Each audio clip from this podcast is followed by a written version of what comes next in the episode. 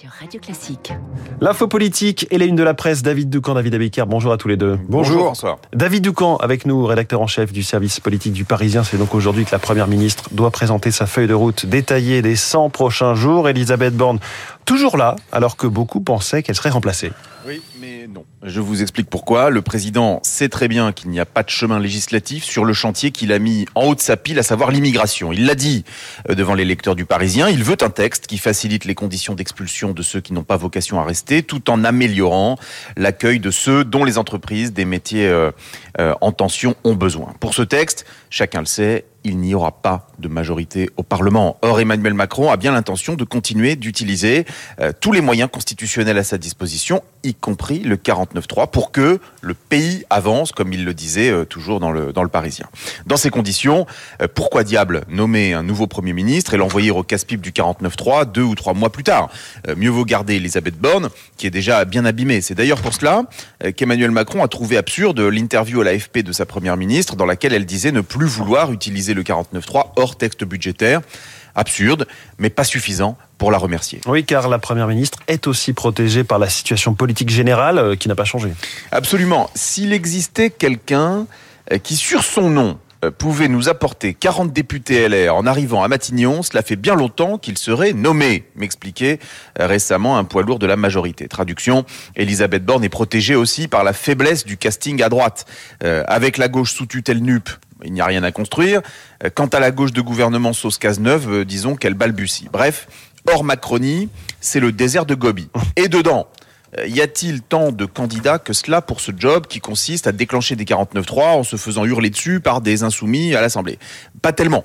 Par exemple, Gérald Darmanin, si le président le lui demandait, sans doute qu'il accepterait, par devoir, mais il ne fait pas campagne pour devenir Premier ministre. Quant à Bruno Le Maire, euh, c'est l'Élysée qu'il a dans le viseur, donc euh, la case Matignon est plutôt à éviter qu'à convoiter. Voilà pourquoi, pour l'instant, Elisabeth Borne est tranquille. Elle finira bien euh, par jouer son rôle de fusible, mais pas tout de suite. L'info politique de David Doucan, David Doucan qui aime beaucoup, visiblement, le désert de Gobi. Ça fait deux fois qu'il nous en parle en une semaine. Vous devez avoir fait un voyage en Mongolie, ou alors vous vous projetez d'y aller. Merci David Doucan. David Abikir, les titres de la presse, et ce matin, Biden relève le défi. Il relève le défi de l'âge et de Trump. C'est la une des échos. 80 ans candidat à sa réélection complète le Parisien aujourd'hui en France. Mayotte fait également les gros titres de Libération et du Figaro. Une opération qui connaît des ratés selon Libé. L'État mise en échec pour le Figaro. Le Figaro qui titre aussi sur l'hôpital et les solutions pour sortir de la crise des urgences quand la Croix s'intéresse aux services publics, acteurs du lien social. Santé. Le président veut des réponses locales. C'est la une de la Nouvelle République. Une bonne nouvelle en matière d'approvisionnement en gaz et c'est le patron d'Engie qui l'annonce. Nous passerons sans difficulté l'hiver prochain, explique Jean-Pierre Clamadieu dans la tribune. Enfin, vers matin, dit adieu à François Léotard, un esprit libre. Un esprit libre, comme ceux qui sont chaque jour dans la matinale de Radio Classique. Merci David, à tout à l'heure, 8h30.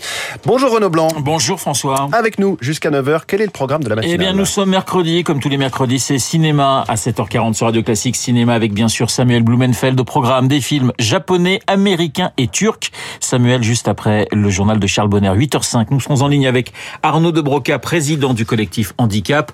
L'Élysée, vous le savez, organise aujourd'hui la conférence nationale du handicap, une conférence boycottée par les associations. Arnaud de Broca dans le journal de Julie Drouin, 8h15.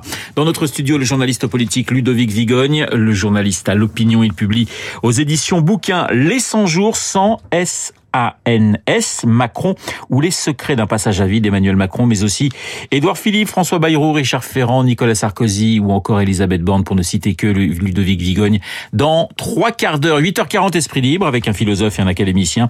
Vous les connaissez, Pascal Bruckner et Marc Lambron, bien sûr, Esprit Libre, juste après la revue de presse de David. Mais tout de suite, la météo.